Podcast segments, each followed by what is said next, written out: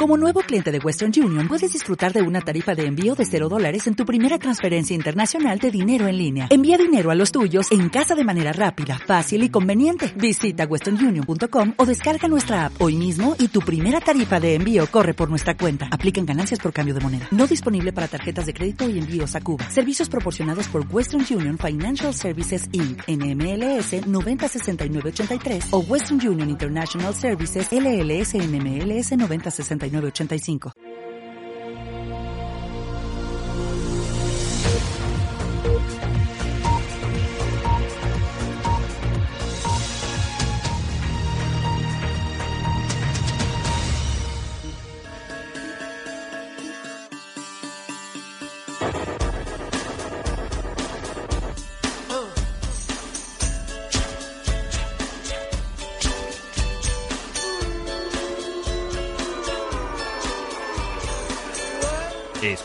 Alt News, noticias alternativas en cadena ibérica, con Santiago Fontella.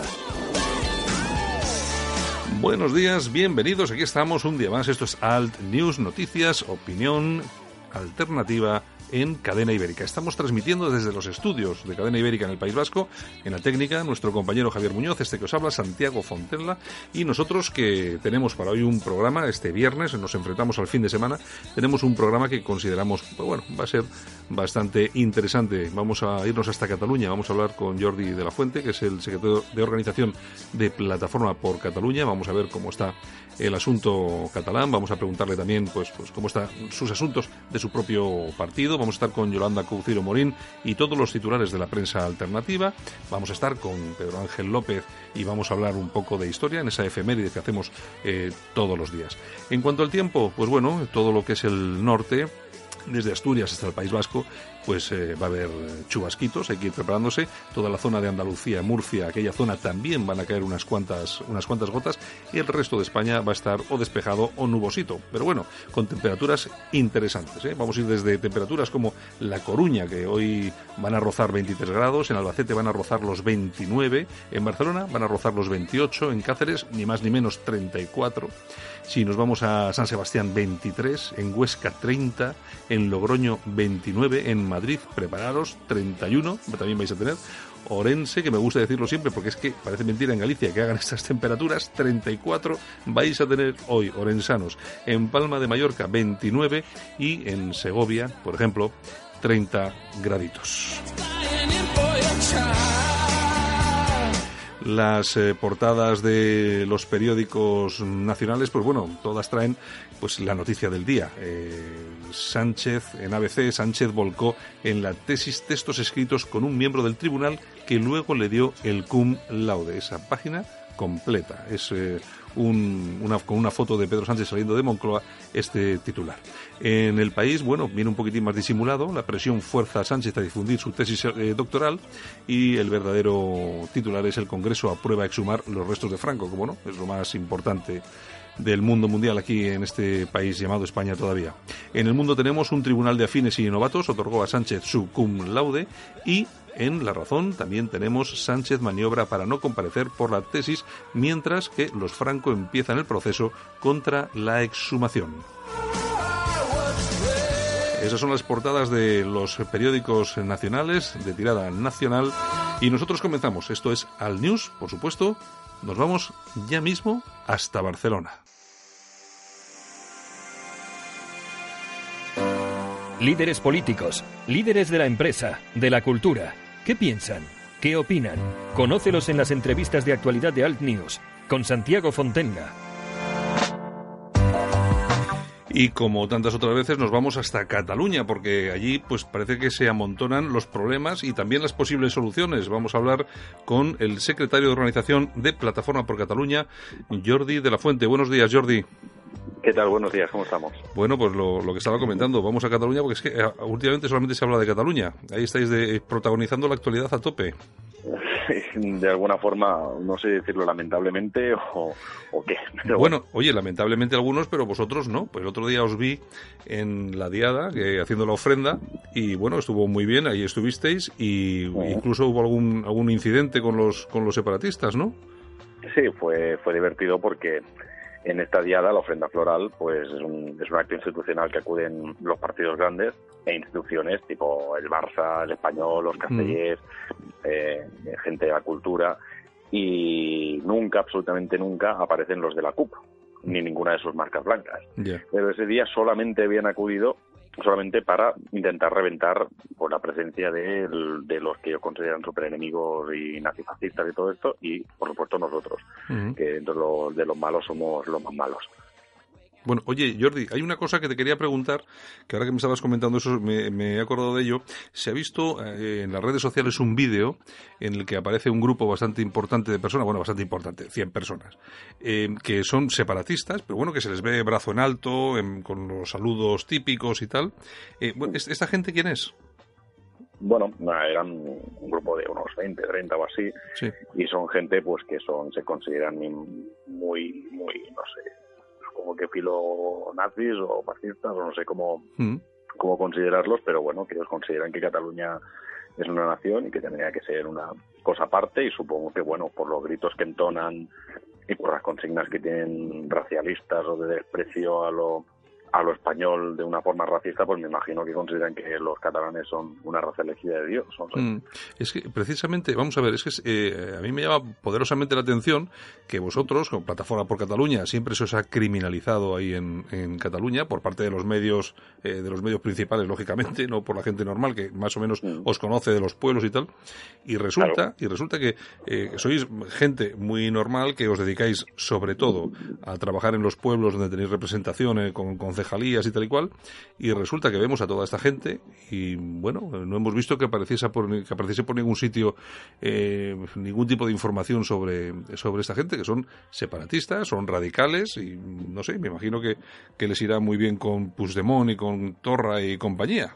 Bueno, de hecho, a modo de, anécdota, ¿no? Y para que para que vea el público por dónde van los tiros, este esta gente cuando apareció gente vinculada al PDCAT como el señor Artur Mas y, tal, le, le, vitoreaban como presidente, presidente. O sea, claro, pero, pero no, no sé si por afinidad ideológica o qué, pero bueno, ellos mismos eh, están más por apoyar a Puigdemont en su supuesta república imaginaria de Narnia que no por combatir la inmigración o por una Europa soberana y, e identitaria, por así decirlo. O sea, ellos están más pendientes de, la República y de la independencia, con lo cual, pues como, y, bueno, es un batibarullo. Ahí hay muchas cosas enfrentadas, muchas ideas que me imagino que, que bueno, todo, todo es muy legítimo, no sé, todo el mundo es libre de pensar como quiera, pero desde luego lo que sí que no vamos a aceptar es, es el ataque gratuito, la crítica no constructiva, ni nada por el estilo. Yo, creo que hay dos temas importantes. El otro día hablaba con vuestro concejal eh, Sergi Fabri, el de Ensalt,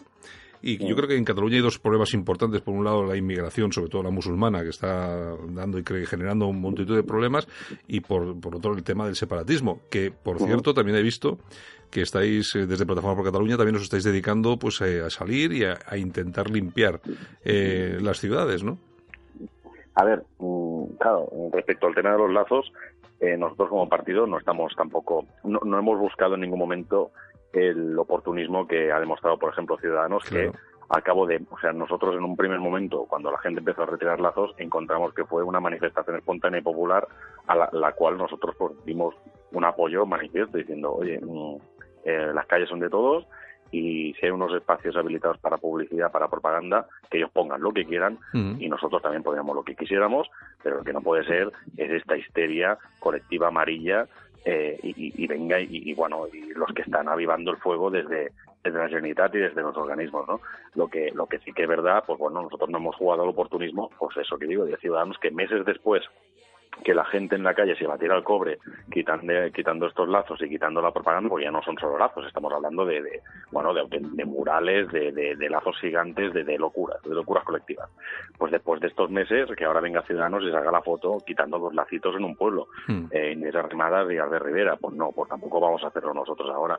Lo que sí que es verdad es que, bueno, habrá alguno, bueno, como yo les demás ayer, ¿no? Pues se hizo una acción reivindicativa en, la cual, pues bueno, pues unos ciudadanos quitaron el lazo y nosotros dijimos, por pues el lazo, donde tiene que estar, pues se, devuelve al ayuntamiento a ver si el ayuntamiento sabe quién es el dueño. Mm. Sospechosamente, eh, el lazo ha vuelto a su sitio, entonces entendemos que ha sido el ayuntamiento el que lo quita y lo pone. Así que bueno, mm, a partir de ahora a ver qué, a ver qué pasa con ese lazo. Claro, claro, es que ahí, tenéis un problema. En Cataluña hay un problema que es que eh, los, los malos están en las instituciones y las controlan perfectamente. Naturalmente. ¿Mm? Sí, eh, claro. Yo, el famoso artículo 155, cuando se aplica por parte del Partido Popular, bueno, se aplica, eh, se, hace, el paripé de aplicarlo, y estamos viendo que en todas las consejerías eh, de, la Generalitat, en todos los edificios, están llenas de lazos, de carteles, de tal, pues, hombre, es que están todos ahí, todos bien enchufados, todos metidos en sus trabajitos. entonces, claro, cuando ves esas grandes manifestaciones, dices, bueno, si simplemente con que la gente que trabaja como funcionaria, que ha sido enchufada, solamente con que tenga el día libre para asistir a las manifestaciones, pues normal que haya ahí solamente con eso 300.000 tíos.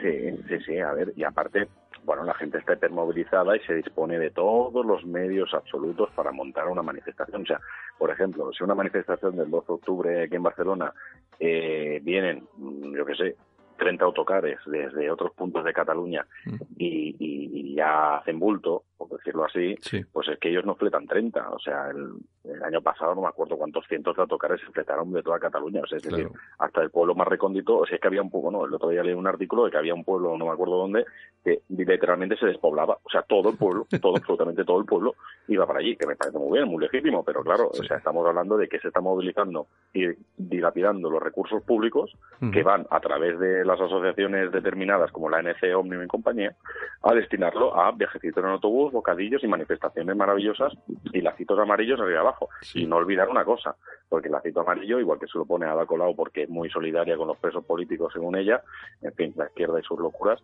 eh, el lazo amarillo no deja de significar independencia. Claro, claro. No estamos hablando que es la causa de los de los supuestos presos y bueno, ellos lo visten así, pero a ver, es que eh, ya lo dije yo en una tertulia en la en la radio pública de que Cataluña en prime time eh, ustedes en ningún momento han hecho ningún tipo de didáctica ni han invitado a ningún grupo político contrario a la independencia a explicar o explicarnos mm, qué son estos dos presos políticos o, que a lo mejor tendríamos que cambiar el sistema eh, o la legalidad española para, para adaptarlo a una situación diferente. En ningún momento ustedes lo directamente han ido por la independencia y el lacito independencia y bien independencia. Pues nada, señores, quédense el lacito.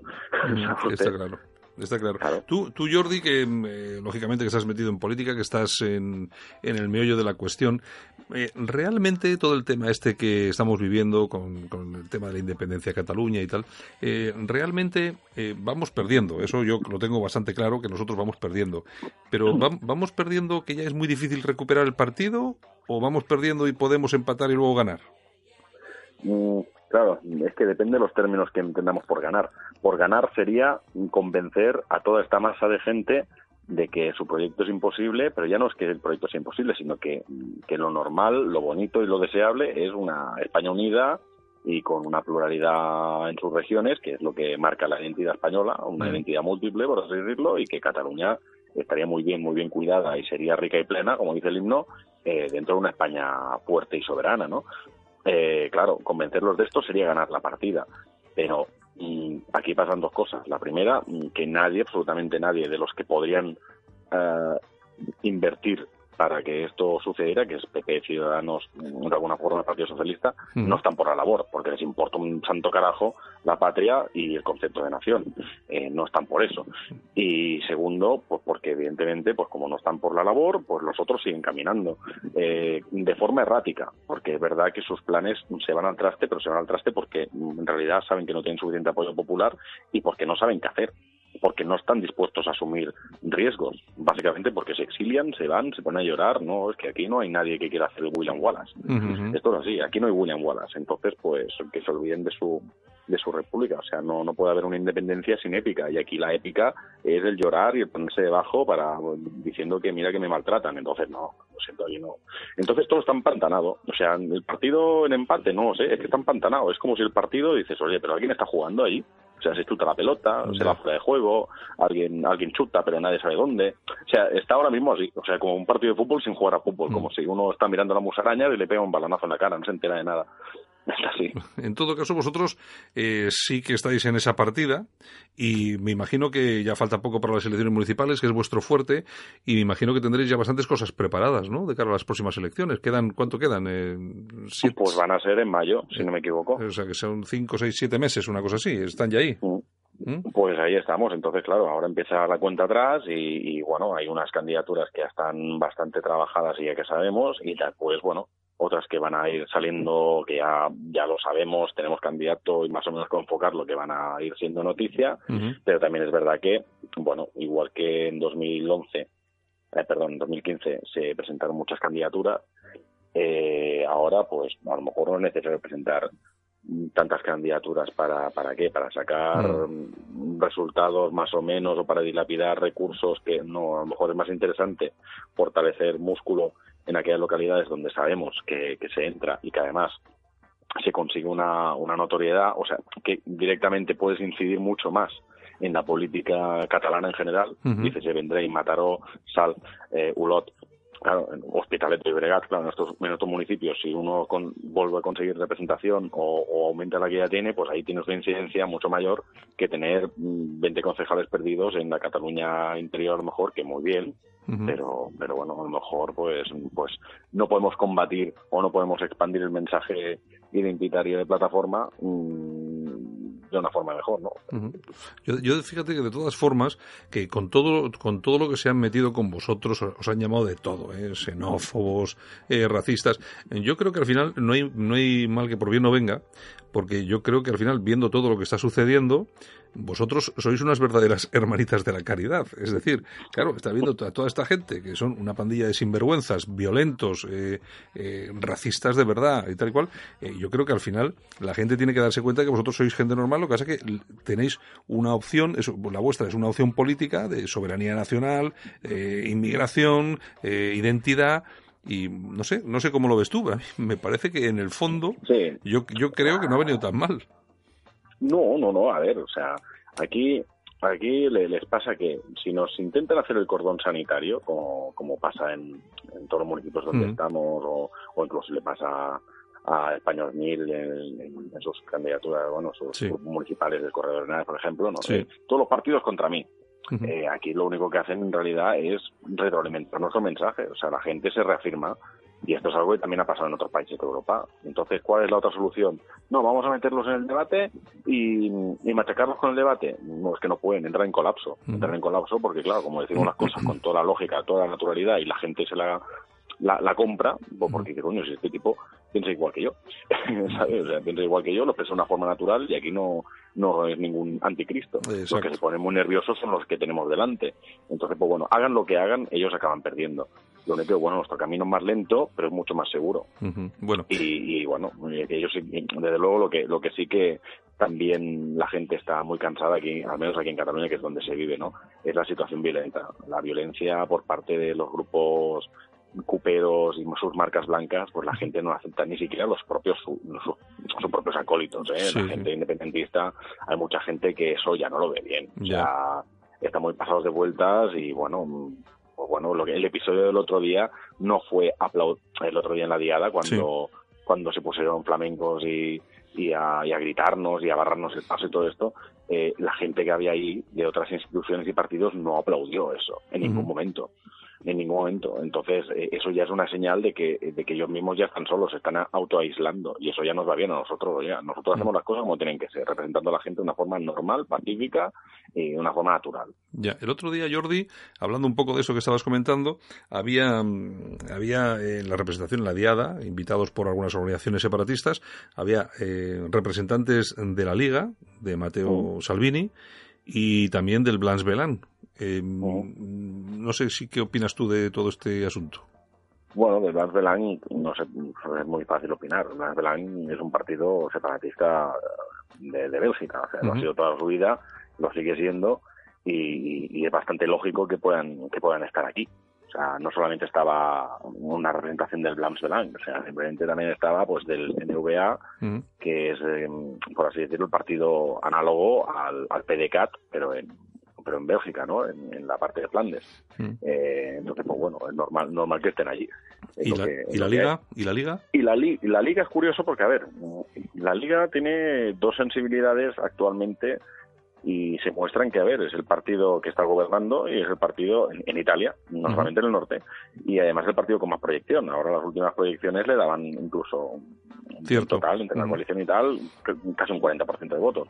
Lo que pasa es que, claro, la Liga eh, en el norte, por toda la historia y toda la herencia, sigue siendo, hay una parte muy independentista de la Liga y hay una parte autonomista, regionalista, llámale como quieras, pero claro, mm, dime tú o explícame como la Liga es un partido separatista, para empezar ya no se llama ni Liga Nord, se llama la Liga. Exacto. Y como, como la Liga es un partido separatista en la punta de la bota. Yo el otro día, Yo el otro día, yo el otro día comentaba con Carlos Fuster que yo creo que también puede ser una cuestión de no es de mala información porque seguramente que tendrá toda la información eh, Salvini pero yo creo que seguramente estará mal asesorado no porque claro es incomprensible que un partido que pasa de ser separatista como lo era en Italia a ser un partido nacional que aquí eh, se avenga a apoyar a partidos separatistas pues con los que ya prácticamente no tiene nada que ver.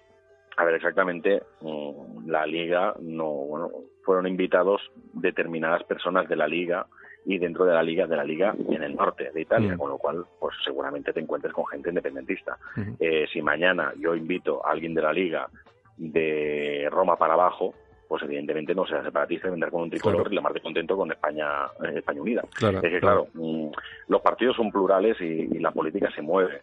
Entonces, eh, el futuro de la liga está por escribir. No sabemos mm, hacia dónde irá. Y yo creo que si sigue por este camino, pues evidentemente es un partido de corte nacional, eh, con una fuerte corriente autonomista en el, en el norte, pero pero bueno un partido un partido de corte nacional es decir no es que el de la liga son separatistas. No bueno a ver explícale tú insisto al, napolitano que ha votado a la liga que es separatista cómo va a ser separatista claro no que eso está eso está, eso está absolutamente claro. Oye Jordi por, por, otro lado tú eh, eres el responsable de, de la política internacional de la de la Federación Respeto no es así Estamos empezando con el tema. Bueno, estáis, en, estáis en ello. Estamos en ello. Yo, una pregunta, que no es una pregunta de mala leche, pero es una pregunta, porque mm, vamos a ver, hemos visto que Vox, por ejemplo, tiene o ha comenzado algún tipo de relación, pues desde mm, el Partido por la Libertad de Gerd Wilders, el FPO, eh, está en relaciones con el Frente Nacional, con la AFD. Entonces, ¿qué os queda a vosotros? No, es que relaciones con ellos también los tenemos nosotros. Es que en política internacional o concretamente con los partidos europeos, como España siempre ha sido el país extraño, el que ha habido un montón de atomización en cuanto a partidos y todo el mundo se pelea y todo el mundo es cainita y todo el mundo se quiere pisar, eh, nunca han querido apostar por un partido. O sea, los grandes frentes y los grandes partidos europeos nunca han querido decir, este es el nuestro. O sea, salvo algunas ocasiones y en algunos periodos. Entonces ahora mismo están exactamente igual. Entonces, pues bueno, pues reciben a Vox, pero también nos reciben a nosotros, y hablan con unos, y hablan con otros, y están a la espera. O sea, quien tenga mejores resultados o quien, bueno, quien pueda defender de una forma más coherente las posturas que ellos quieren defender o que ellos ya defienden en Europa, pues entonces ya su aliado. Mm, y también depende mucho de cómo, bueno, de cómo, de cómo te muevas y cómo pienses, porque mm. claro, en el caso de Vox, pues bueno, pues tienen puntos de su programa pues que seguramente no encajen tanto en la línea Gerbilder Front Nacional, la Lega, sino que encajan más, pues bueno, como, como estamos viendo que se están reuniendo, pues con lo con la alianza de europeos conservadores y reformistas. Sí, sí. ¿Qué te iba, qué te iba a comentar, el, Jordi? Vamos a ver, el, eh, yo he visto que vosotros sí que eh, he visto fotos tuyas con, con algún líder de la FD, eh, es decir, tú y has estado en Bruselas en más de una ocasión. Eh, ahora mismo, ahora mismo em, en, en, Europa, eh, partidos identitarios, lógicamente los que ya conocemos, ¿qué otros partidos identitarios pueden ser referencia ahora mismo para respeto? ¿Qué partidos eh, pueden estar, o se podrían, o, quisierais vosotros sentaros a la mesa con ellos? No sé si me estoy explicando, no te quiero comprometer con esto, pero ¿qué, partidos, qué partidos son los que os gustaría, o te gustaría a ti como responsable, poder mantener unas relaciones fluidas y, y, bueno, importantes?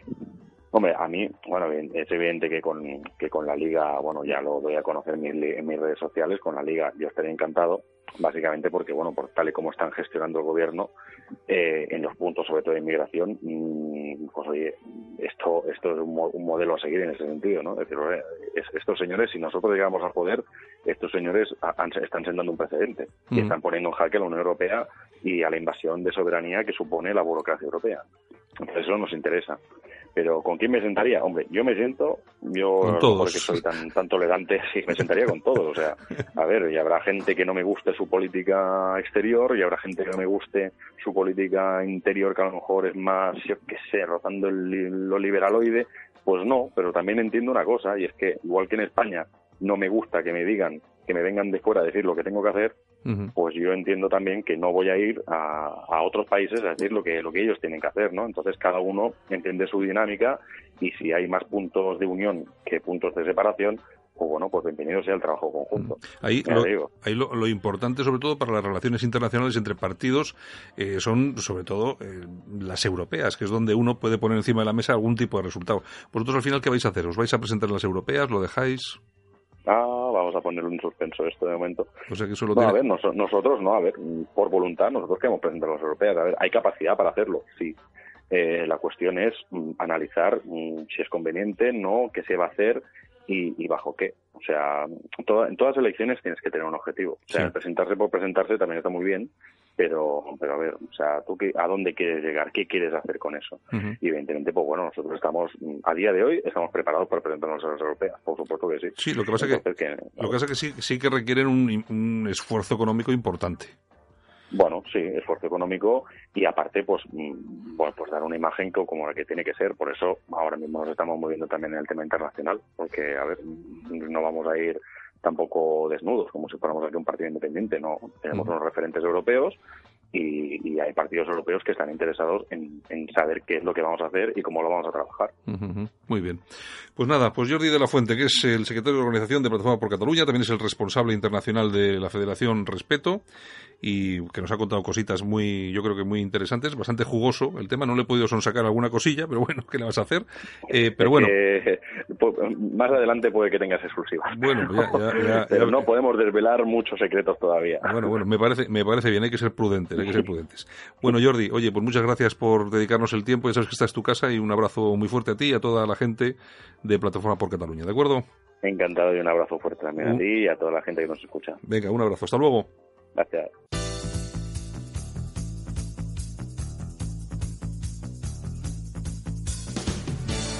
Ahora en Alt News, revista de prensa. Los titulares de los medios alternativos en Internet con Yolanda Couceiro Morín. Como cada mañana, no falta ni un solo día. Y con fiebre, enferma, si llueve y no hay taxi, viene andando, mojándose, viene corriendo, haciendo footing. Lo que haga falta. Y siempre cargada con una bolsa de, de pollos de mantequilla de Arrese, ¿son de Arrese o de...? Bueno, y que aquí eh, Javier Muñoz, que es la persona mm. que hace, que lleva la técnica aquí, pues que recibe con entusiasmo. Con mucho entusiasmo. Por eso le pone siempre, en el mejor sitio del estudio, siempre trata bien al perrito, siempre pone un nesto de agua para que... Que menos, que menos. Bueno, bueno. A los animales hay que tratarlos bien. ¿Qué tal está la cosa? Pues está, está calentita. Ya te veo por ahí en Twitter muy cañera. Bueno, más debería de estar, pero bueno. buenos días, que no he dicho nada. Eso, buenos días. Buenos días, que ya es viernes. Más deberías estar, no, porque si estás paz te echan. O sea, mm. yo, yo, hay muchas veces que te veo y digo, esta le va a durar, pero bueno. Bueno, pues, bueno, pues abro otra cuenta y punto. Sí, lo que pasa, es que... cuesta mucho tenerlo ahí. Claro, los, hay que trabajársela. Los seguidores parece que no, pero luego cuesta, claro, que es que te siga algo, tienes que hacer algo importante, algo medianamente interesante para que la gente te siga. Para pues, que... Pues ser como soy. Sí, pero es lo que te quiero decir, que luego es que, es complicado, es que es complicado. Hay que contar las cosas reales de la vida misma. Lo que no cuentan los demás, contarlo tú. Contarlo yo, efectivamente. Oye, ya sabes lo que ha dicho Borrell hoy también, ¿no? Bueno, cualquier cosa. Que las armas que van a vender a Arabia Saudí son de precisión. sí, claro. Que no... No, matan, no matan, inocentes. No, las, de, las que vendía el PP eran armas de destrucción masiva. Estas no, estas no matan. Claro, claro.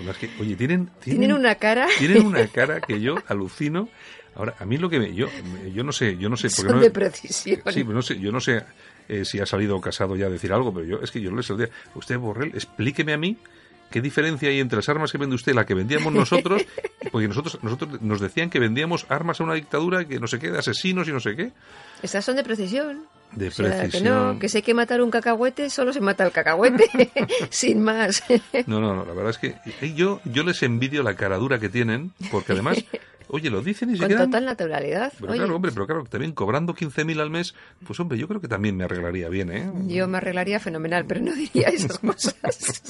bueno, Bueno. nos vamos a ir a casoaislado.com. ¿Qué tenemos? Pues mira, una boliviana estafa 90.000 euros a un exmilitar ya jubilado de 85 A mí, años eh, con perdona, Alzheimer. Yo, perdona que te diga, me ha parecido absolutamente racista la entrada. ¿Por qué, es- por qué has tenido que decir la nacionalidad de la Porque es, estafadora? porque es boliviana. Pero Tenías que haber dicho, una mujer.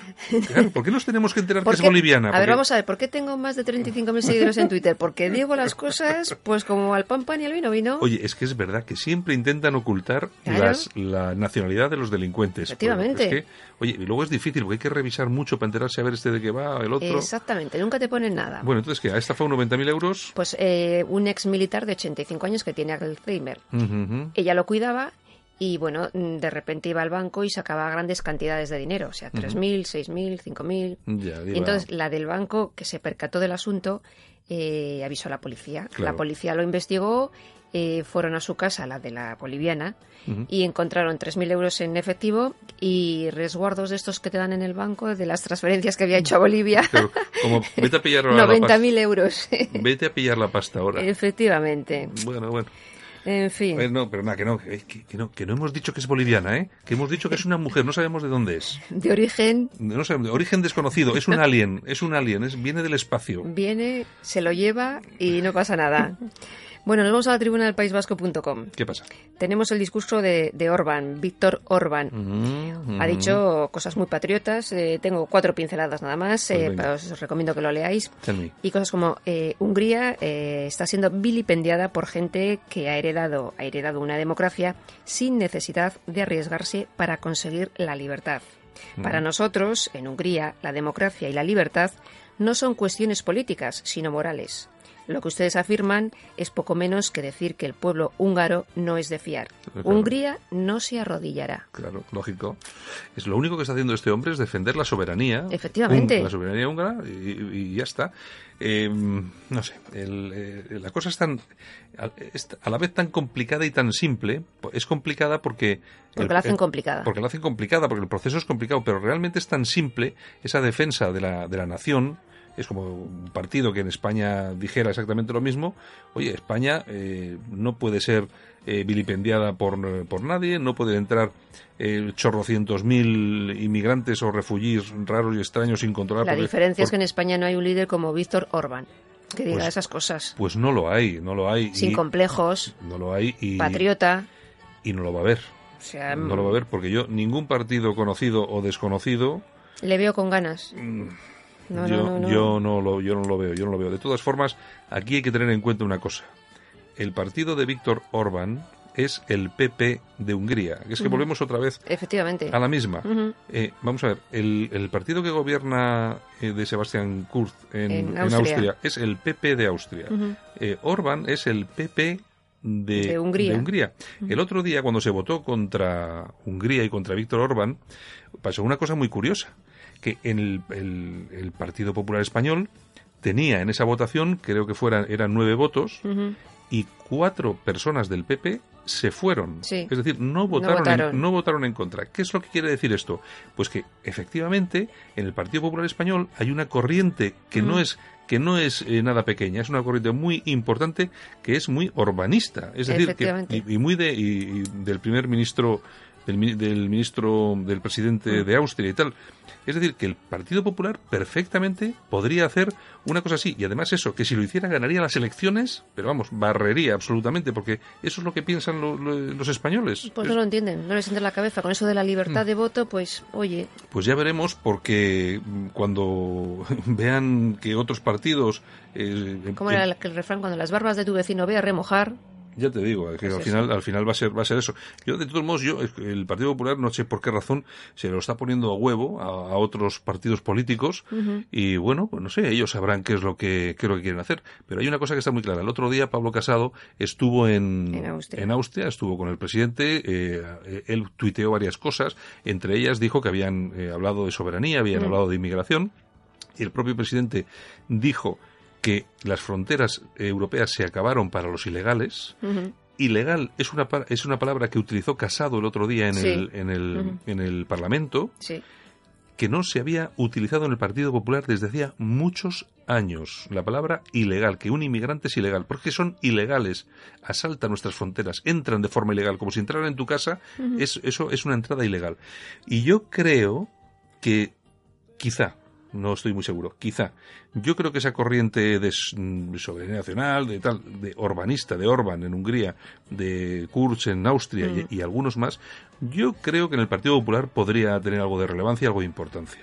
No sé. Ya veremos, vamos a tener un poquito de fe. Venga, ¿qué más? Bueno, nos vamos a ramblalibre.com. El digital de Enrique de Diego. Efectivamente, pues nada, el Dalai Lama ha ido a Suecia y, ha dicho que los refugiados deben volver a sus países porque Europa es de los europeos. Claro, porque el Dalai Lama es un tío violento y racista, es un neonazi. Exactamente. Entonces, claro, es como, malo, es, malísimo, claro, como es un neonazi de esos que levantan la mano y es violento, va con chupas de cuero, combates de béisbol, persigue a los extranjeros, por eso ha dicho esto. Claro, Europa es de los europeos y los Ay, inmigrantes se tienen que marchar. Qué inútiles. De Uf, verdad, que tenga que venir el Dalai Lama a decir estas cosas. Claro. Premio Nobel de la Paz. Claro, a ver quién va donde esté a decirle que es nazi o que es Claro, xenófobo. Es que, es que desde luego.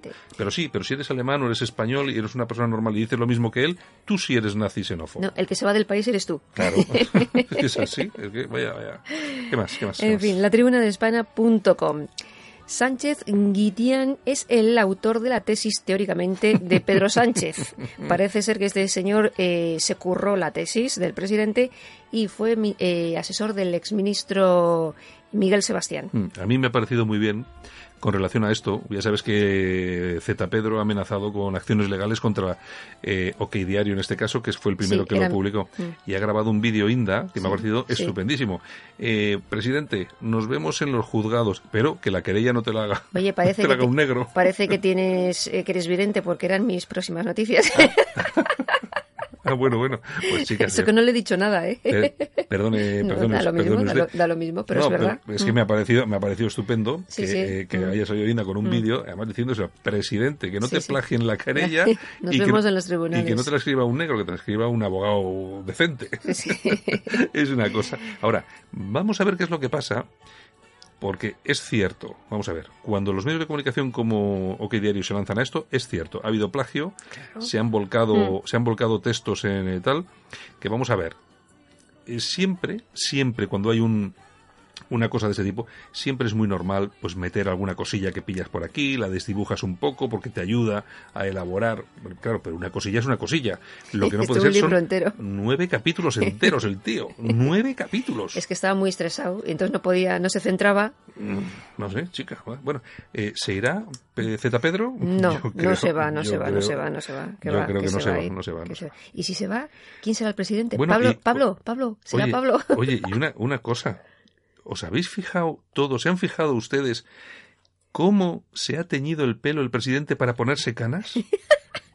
El pedazo, el pedazo de elemento se ha puesto canas como si fuera ya, no La ha sabes. copiado Rajoy. Sí, como si fuera yo soy el trabajo este, llevo aquí dos meses y me han entrado canas. Pero será sinvergüenza el tío. Y lleva 100 días. Y lleva 100 vi- en, en avión de un lado para otro a ver conciertos y a, pegarse. A pegarse. Oye, el otro día se, se pidió 55 kilos de marisco para una comida de no sé qué. En Doñana, pues si, si, si era cuerpo de rey. El, el- Exactamente. el ocupa este. Pues nada, está estresado, está estresado. Bueno, bueno, ¿qué más? Pues nada, tengo el diestro.es mm, que te iba a contar lo de las amenazas de, de Pedro Sánchez a los medios de comunicación que digan, pues eso, que su tesis es, es un plagio. A través de su Twitter ha dicho, pues eso, que les va a denunciar a todos eh, Que denuncie, que denuncie. acciones legales en defensa de su honor y su dignidad. Que denuncie. Que denuncie, que igual, igual nos Inda le está esperando. igual nos divertimos un rato. Inda le está esperando, que hay diario. ¿Qué pues, más? Pues toñejas y aplausos. Bueno, pues tú me vas a decir exactamente qué es lo que tenemos, porque yo, ¿qué quieres que te diga? No sé yo muy bien. ¿No me has leído el pensamiento como antes? ¿No, no has adivinado? Mm, no. bueno, pues toñejas para Marlasca. Está, ahí Pues ahí está Marlaska. Pues nuestro superministro de Interior que sigue acercando a presos etarras aquí al País Vasco, ya han mandado a otros dos. Y siento decirlo, pero Marlaska hoy en menos de 100 días se ha cargado el prestigio que tenía Mm. durante los años del plomo que fue la pera. Oye, ¿cómo te cambia, cómo te cambia el tema este de, de ser, te lo digo, de ser ministro, ¿no? Ah, sí, sí, sí. Yo, yo creo que igual si voy yo, igual se adelgazaba un poco y me cambiaba un poco la cara, me crecía el pelo. No, claro, te, cambia, te cambia tanto. Oye, si puedes pasar En vez de, salirte canas, se te quitan a ti. Oye, si puede pasar de ser un buen juez a ser un... Un, un, nefasto ministro. Un, pobre desgraciado, mm. pues me imagino que si llegas siendo un pobre desgraciado, igual te conviertes en un gran tío, ¿no? Exactamente. Oye, es posible, ¿por qué no? Nunca se sabe. En este país todo es posible. ¿A quién vamos a aplaudir? Vamos a aplaudir a un perro.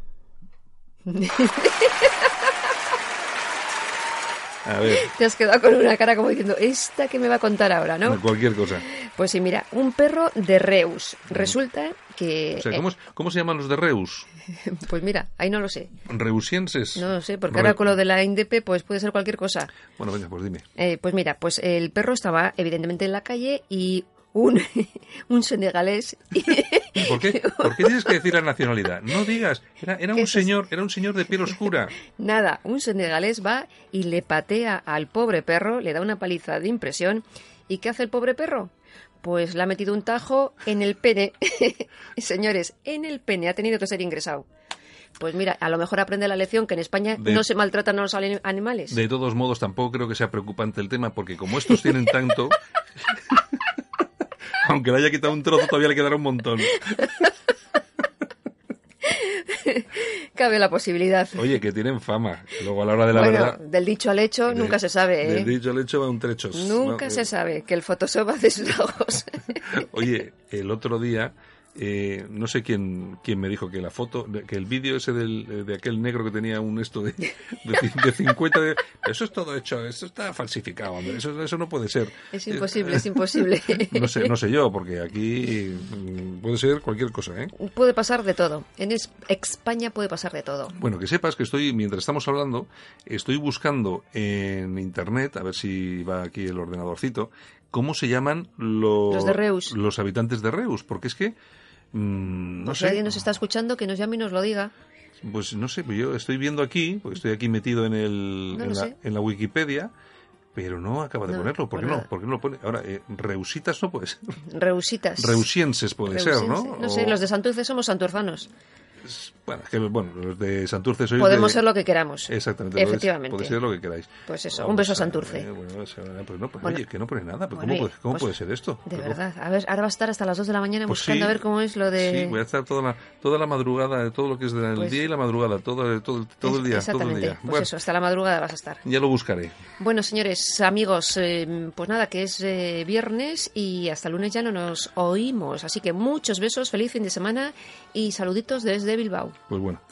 Yolanda, te vemos el lunes. Acuérdate de nosotros este fin de semana. Mientras te lo me acordaré, me acordaré, me acordaré de todos vosotros. ¿Vale? Muy bien. Con la paz de Dios. Besos. Vaya, vaya usted. Hasta luego. Hasta luego.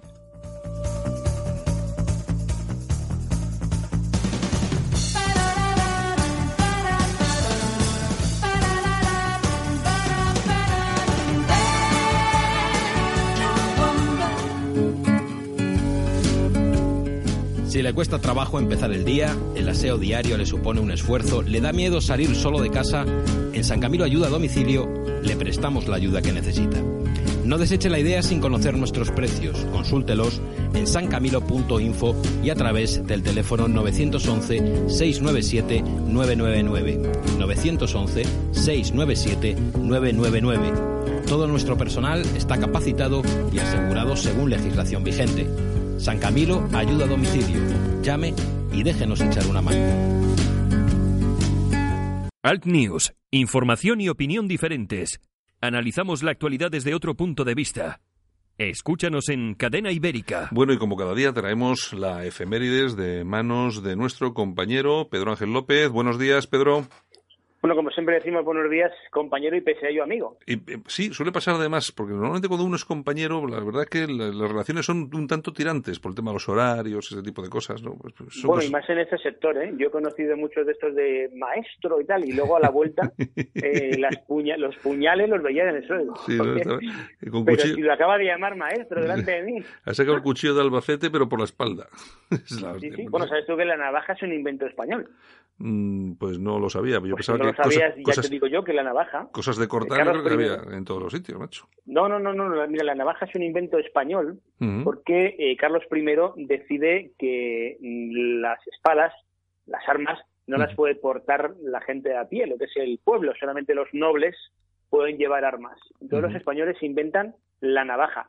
Lo que es, a ver, la navaja de hoy en día es una navaja normal, para el bocadillo y tal, una navajita de 10 centímetros. Sí. Hablamos de que las navajas que se empiezan a inventar son unas pedazos de navajas tipo Curro Jiménez. Sí, ¿Te acuerdas de la película? Sí, sí, sí, pues sí, Esas navajas son invento español que se extiende por todo el mundo. Es que, oye, mira que no hemos inventado cosas los españoles, buenas y malas, ¿eh? muchísimas, Pero muchísimas. pero muchas. Tenemos una buena costumbre en cadena ibérica que es unas locuciones que hay basadas en un libro de, de 1785, un grupo, un proyecto que hay sobre, sobre España, y, precisamente salen un montón de inventos que la gente no tiene ni idea de, de, que son españoles. Por cierto, mañana sábado en Españoles por la Historia vamos a hablar de un gran inventor, un gran español, que fue Eduardo Barreiros.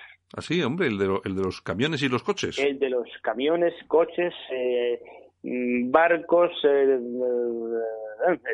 de, todo, de todo, tractores, todo. Al, al final, eh, Barreiros, que era, yo no me acuerdo exactamente, yo sé que los camiones eran los Barreiros, eran famosos, eh, también construía automóviles y luego eh, yo creo que la empresa, yo creo que a su muerte luego la compró alguna multinacional, no sé, no sé si lo sabes tú. El caso de, el caso de Eduardo Barreiros es que hay un tío innovador, inteligentísimo, es un tío que no era ingeniero, el tío aprendió sobre la marcha. Lo que ocurre que al final la, hay consejos que a lo mejor dados con muy buena intención, pues mm, te llevan un error. A él le llevaba un error. Él tenía mucha venta de camiones, mucha venta de material, eh, pero financiado. Entonces no se financiaba el banco, financiaba las letras, las financiaba la propia compañía. Hubo un momento en el cual Eduardo Barrigos tuvo mucho papel, que se dice en el lenguaje bancario, pero no tanta liquidez, no, cash. Entonces eh, tuvo que buscar apoyos fuera y buscó un apoyo, yo siempre digo eso es una ayuda judaica, buscó un apoyo dentro de Chrysler, eh, Chrysler se quedó con un 40% y al final le encasquetó el Dodge Dart, dijeron que las ventas iban a ser en torno a 15.000 vehículos, al final lo vendieron ni 7.000, pero la inversión económica hizo que al final Chrysler se quedase con la empresa. Con la empresa. Eh, con la empresa. Eh, luego ya derivó Chrysler, ¿sabes? Talbot y aparece. Ahora ya está en el grupo PSA, pilló Exacto. Pero eh, Dodo Barreiros eh, es, eh, ha sido la bomba. Bueno, pues. La bomba, un tío que lo que hizo en principio, bueno, uno de sus primeros éxitos es convertir los coches de gasolina en diésel. En diésel. La gasolina entonces costaba seis pesetas, mientras que el diésel costaba dos. Había una diferencia importante, claro. Sí, bueno, estamos, íbamos a hablar de un personaje y nos hemos ido a dos barreiros. Bueno, pues, pues, oye, pues eh, recomendar a todos los oyentes que, se, que, el, sábado a las 5 de la tarde que escuchen el programa, porque además, ¿a quién traéis de invitado? Pues mira, tenemos precisamente a una persona, un ingeniero, que, es don Juan Gabá, que trabajó mano a mano con, con Eduardo Barreiros, tanto en, en lo que es la, en, tema de camiones y tal, como luego una segunda aventura que tuvo en, en Cuba, Eduardo Barreiros, también con el tema de camiones, motores. Bueno, bueno.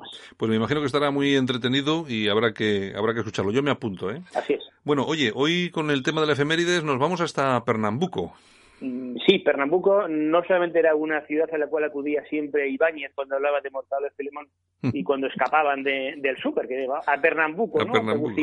Sí. Bueno, Pernambuco, Pernambuco eh, hablamos de, de Brasil, Estamos, vamos a situarnos en 1631. Eh, reina en España Felipe IV.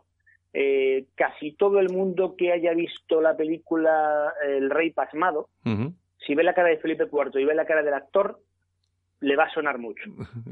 esa cara alargada de los Austrias. Felipe IV es el padre de Carlos, eh, de Carlos II, que como bien sabes es el último de los de los reyes austrias. Bueno, entonces el reino de España y el reino de Portugal están bajo el mando de Felipe IV, bajo el reino de Felipe IV. Felipe IV es el rey de España, el rey de Portugal y de muchos sitios más. Mm. ¿Qué ocurre? Ya hablamos el otro día. al final es que España va hacia menos. Hombre, es que los demás también quieren jugar, como los partidos. Bueno, pues en el caso de Holanda, Holanda también quiere participar en esta carta mundial. Eh, y bueno, pues la, la forma que tiene Holanda de hacerlo es invadir una zona de, Brasil que es Pernambuco. Eh, lógicamente, españoles y portugueses, pues oye, ¿qué hacemos con estos? Tendremos que ir allí a, defender la cosa. Eh, España y Portugal mandan sus naves para allá, vamos siempre en menor número, si te puedo decir que eh, su buque insignia, el príncipe, el Guillermo, el galeón insignia, el, príncipe Guillermo, tenía mil toneladas, el Santiago, que era el nuestro, tenía 300. Sí, sí, o sea, una diferencia pasmosa pasmosa tanto en el número como en la calidad. ¿Qué ocurre? Que eh, lo que tiene España y que, mm, en este caso, el comandante, el, almirante eh, portugués, eh, uno de sus grandes errores es que España entonces era temida en el abordaje.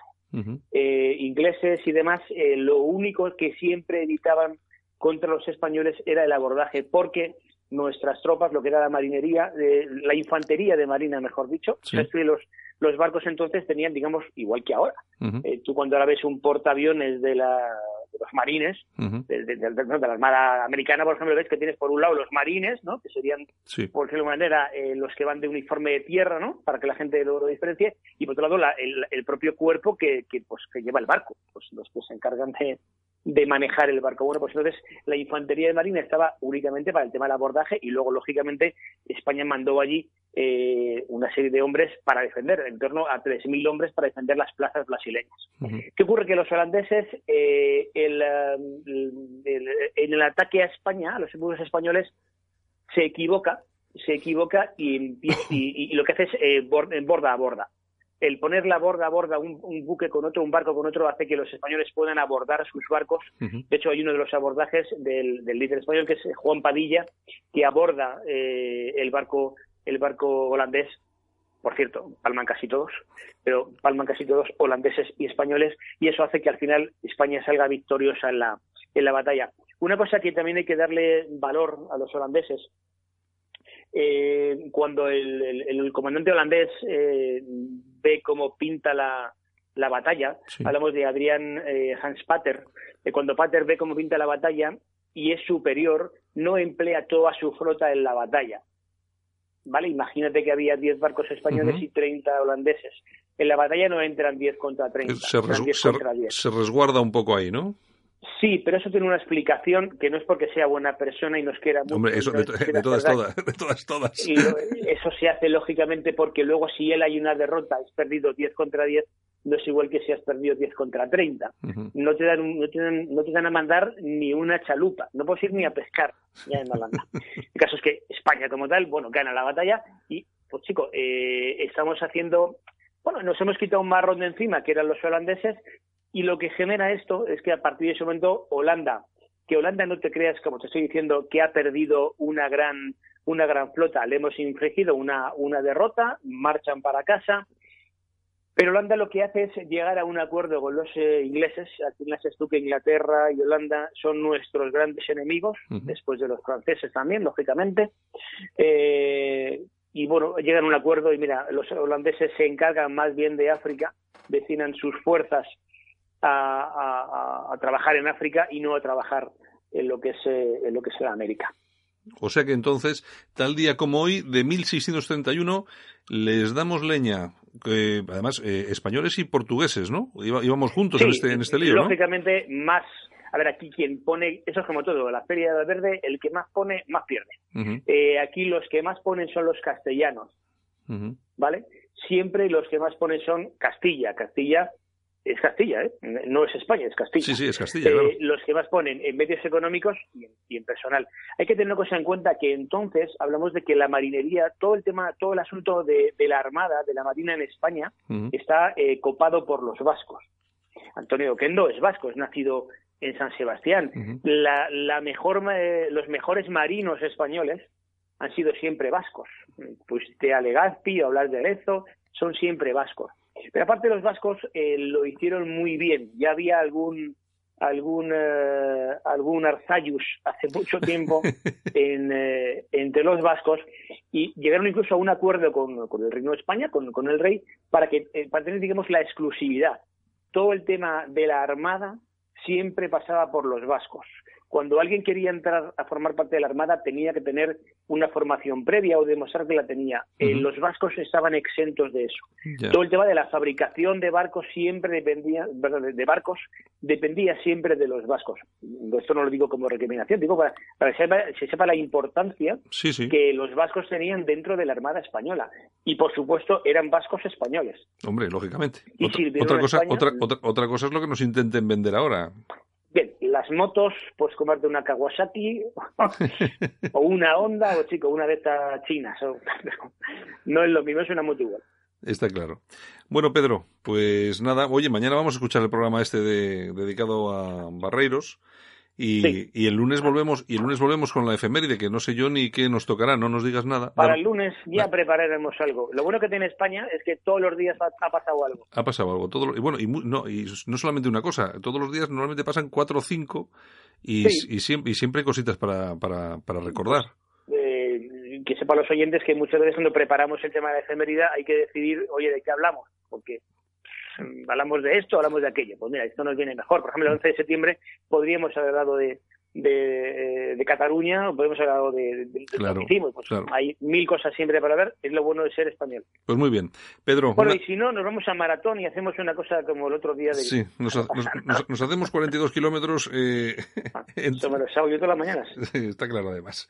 Bueno, Pedro, un abrazo. Venga. Venga, hasta lunes. Un abrazo. Adiós, hasta luego. La música en sus protagonistas. Los genios que se esconden tras los éxitos musicales de los 80 y 90. Procedentes de Memphis, Tennessee, los Box Tops estaban originalmente formados por Alex Chilton, voz solista y guitarra, Bill Cunningham, bajo, teclados y coros, John Evans, guitarra, teclados y coros, Danny Smithy, batería, y Gary Talley, guitarra y coros. En agosto de 1967, en pleno verano del amor, editan su primer single, The Letter, el cual alcanza el número uno en las listas de Estados Unidos, donde permanecerá durante cuatro semanas y del cual se llegan a vender más de cuatro millones de copias.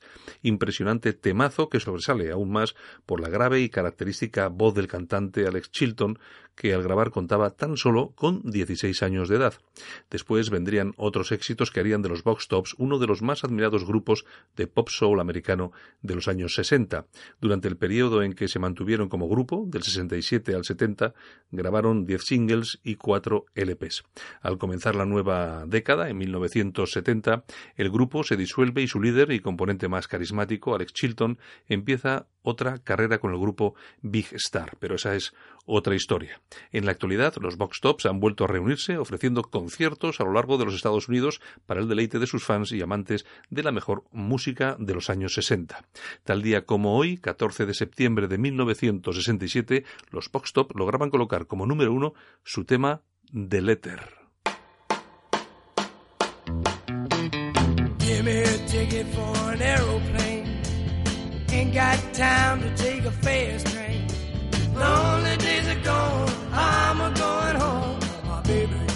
Y hasta aquí hemos llegado hoy. Saludos súper cordiales. Javier Muñoz en la técnica, este que os habla, Santiago Fontella, todo el equipo que hace posible este programa.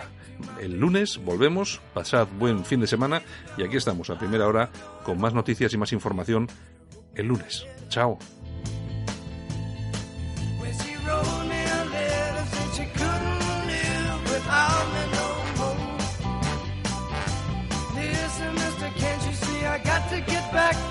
Baby once more. Anyway, yeah, a ticket for an aeroplane. Ain't got time to take a fast train. Lonely days are gone, I'm a